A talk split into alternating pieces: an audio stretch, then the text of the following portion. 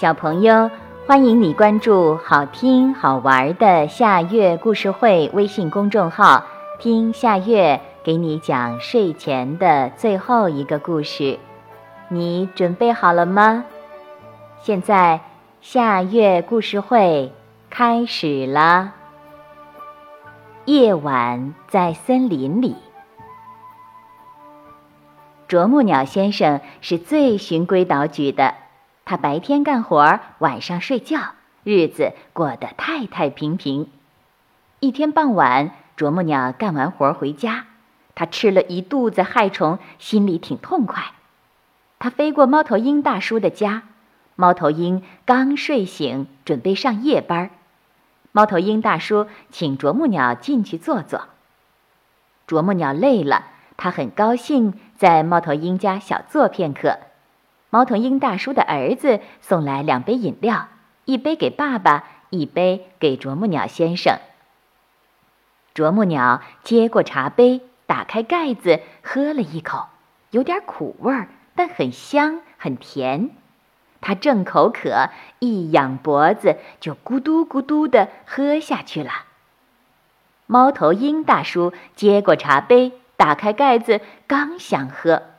突然皱起眉头说：“怎么是橘子汁儿？”小猫头鹰这才知道搞错了。啄木鸟喝下的是一杯浓咖啡，这是猫头鹰大叔上班前的提神饮料，而送给啄木鸟先生喝的橘子汁儿却到了猫头鹰大叔的手里。这天晚上，啄木鸟先生再也睡不着了。他数了旁边的树叶，再数天上的星星，眼睛依然合不拢。傍晚，浓密的树林是很美丽的，在月光下，一棵棵大树变成了一团团黑漆漆的影子。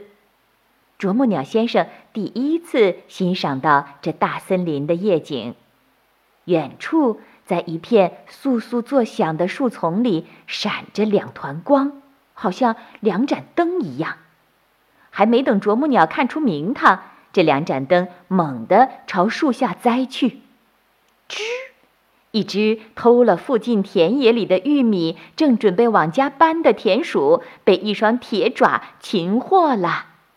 原来这是一只猫头鹰，两团亮光是它的一对。锐利的大眼睛。啄木鸟屏息静气地看着。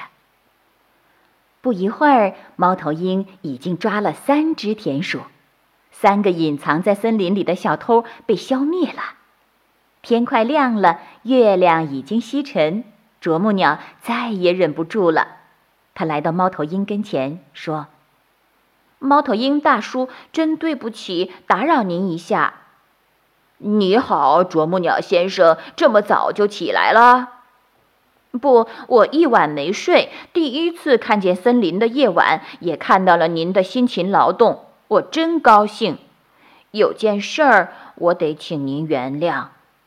什么事儿？猫头鹰感到很奇怪。我曾经对别人说，猫头鹰一家真懒惰，白天在树上打瞌睡。现在看来，我错了，是我不了解您。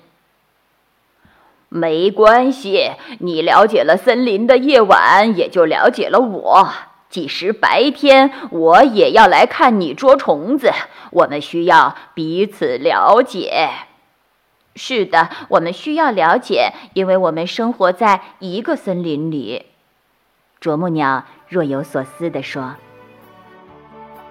小朋友。”这个故事的名字是《夜晚在森林里》，这也是今天的最后一个故事。现在到了该睡觉的时间，好好的睡一大觉，做个美梦。